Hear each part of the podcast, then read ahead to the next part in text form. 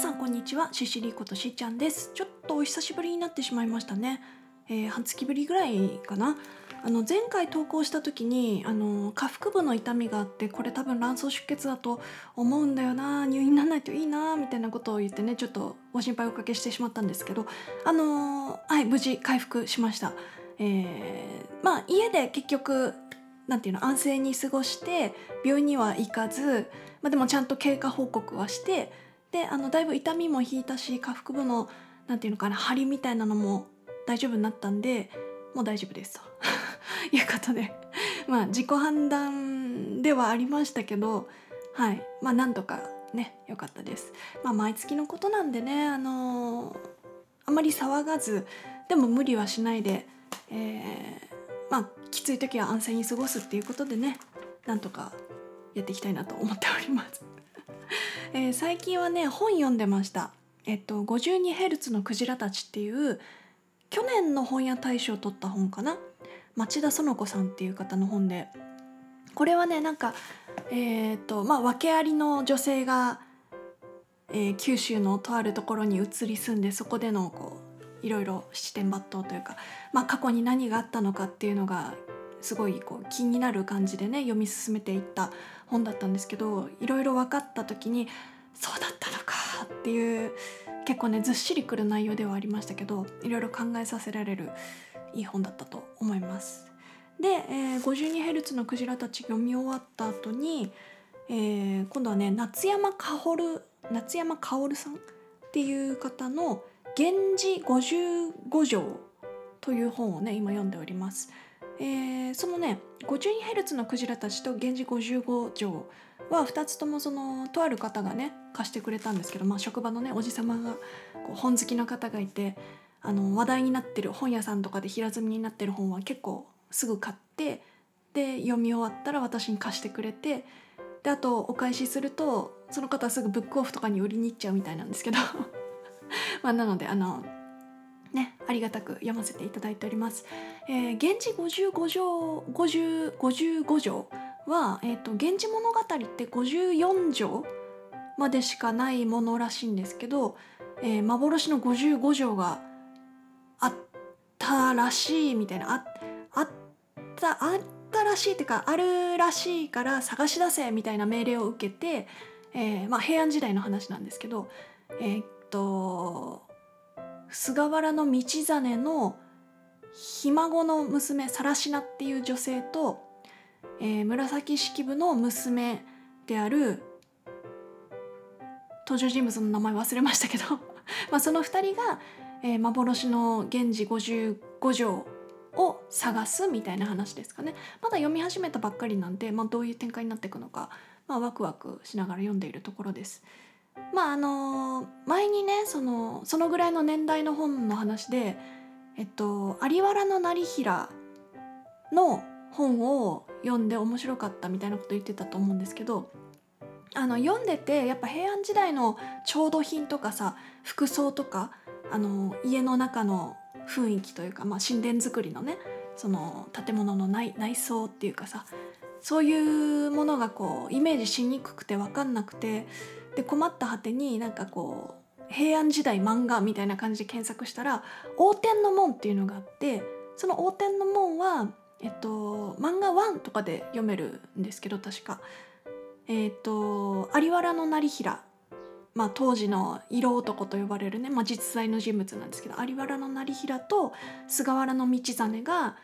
まああの、タッグを組むというか、まあ、有原の成平ってケビ石っていう当時の警察官的な人なんでその、まあ、警察官である有原の成平がめっちゃ頭がいいという菅原道真にこうこういう謎があってどう思うみたいな感じで聞きに行って菅原の道真はあのなんで私のとこにそういう話持ち込むんだみたいな感じなんだけどなんだかんだで謎解きしてくみたいなこう当時の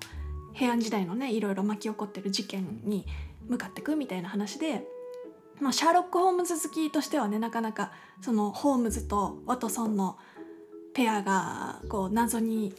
突き進んでいくみたいな展開の漫画なので面白く読んでたんですけど、まあ、漫画だからねあの史実とはだいぶ違うとは思うんですけどまあでもあのちょうど有原の成平っていうちゃんとした本も読んだ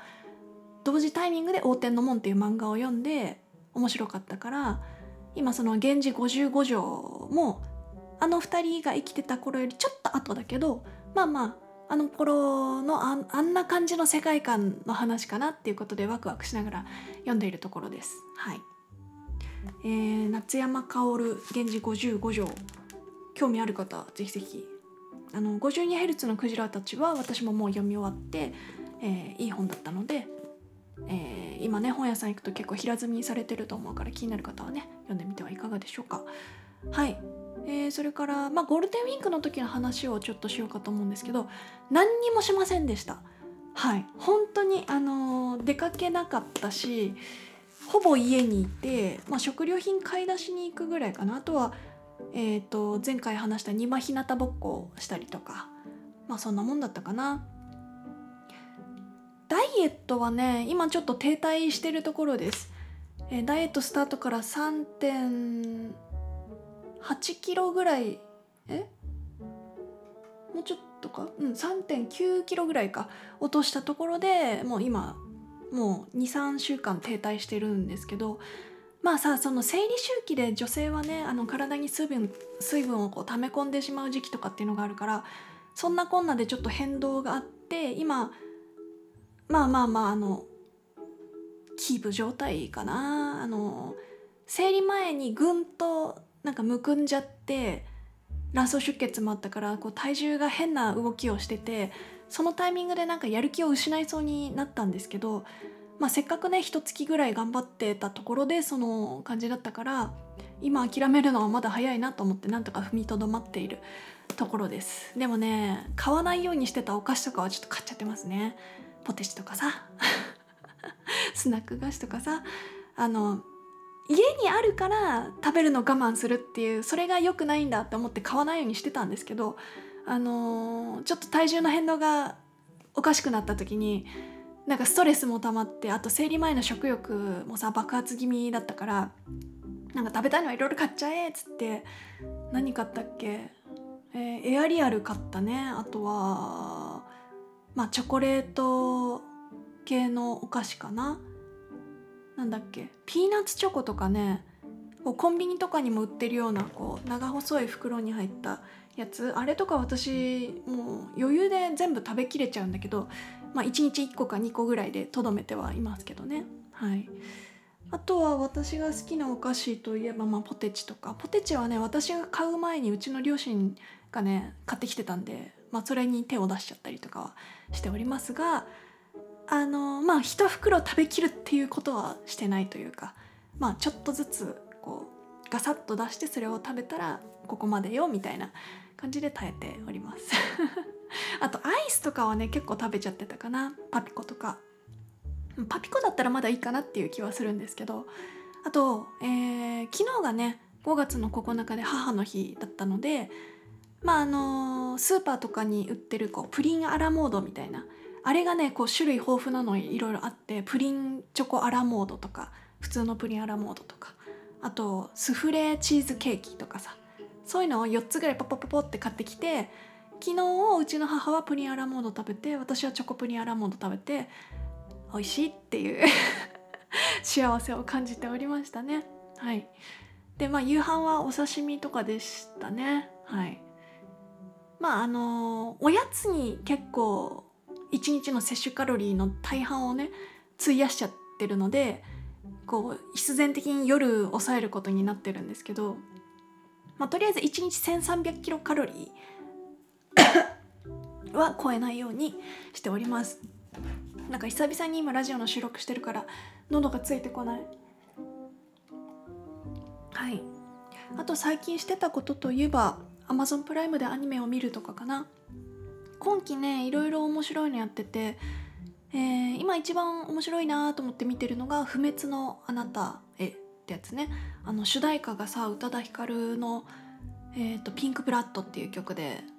もうあの毎回アニメが始まる時のその主題歌をね何回も繰り返し聴いたりしておりました。でちょっと頑張ってねギターの練習とかもしてるんですけどその宇多田ヒカルの「ピンクブラッド」のギターコードがなんか結構抑えにくくて難しい感じですね。今ちょっとよいしょ。ちょっと弾いてみますか。いや全然あの上手に弾けないんですけど。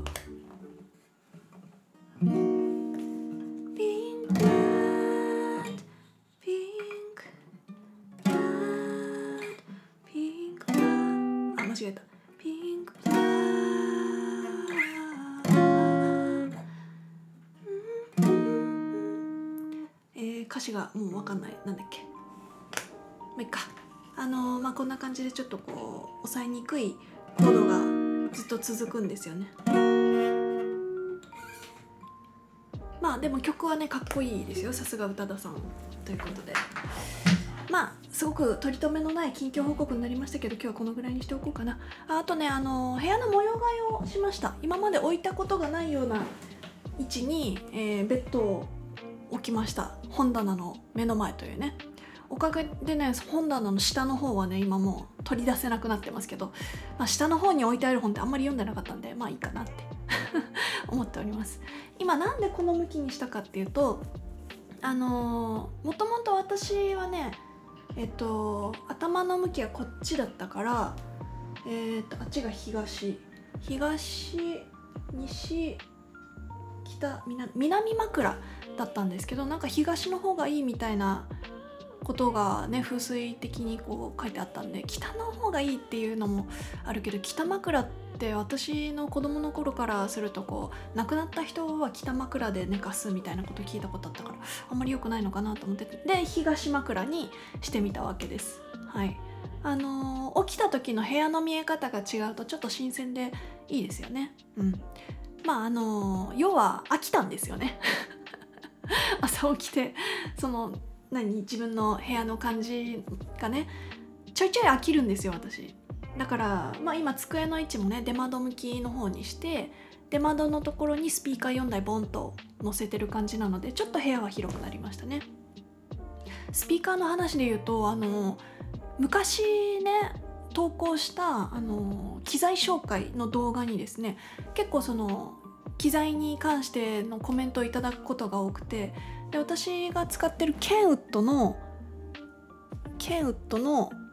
スピーカーがねこれがね今なかなか入手できないらしいのでのよほどのことがない限り入手できないから大事にした方がいいですよみたいな風にコメントしてくれた方がいるんであそれはちょっとじゃあ大事にしておこうと思っている今日この頃です。はい。あれ？ちょっと待って。カメラの位置を変えるとちょっと大変よね。はいこんなもんでいいか。はいあとねえっともう本当に今日取り留めのない話ばっかりになっちゃうんですけど筆箱をね新しく買いました。ちょっとなんていうの？北欧チックなうーんまあ森のイラストちょっとこういうのね私弱くて好きなんですよね。今だから持ち物がさあの自分の気に入ったペーパーブランクスの手帳と好きなあの一目惚れした筆ペン筆ペン じゃないなんだっけペンケースとまあ気に入った、えー iPhone ケースとこういうのをねこう机の上に置いて私はちょっとこう日々嬉しくなっております。はいじゃあ取り留めなさすぎましたけど今日はこの辺で。またね。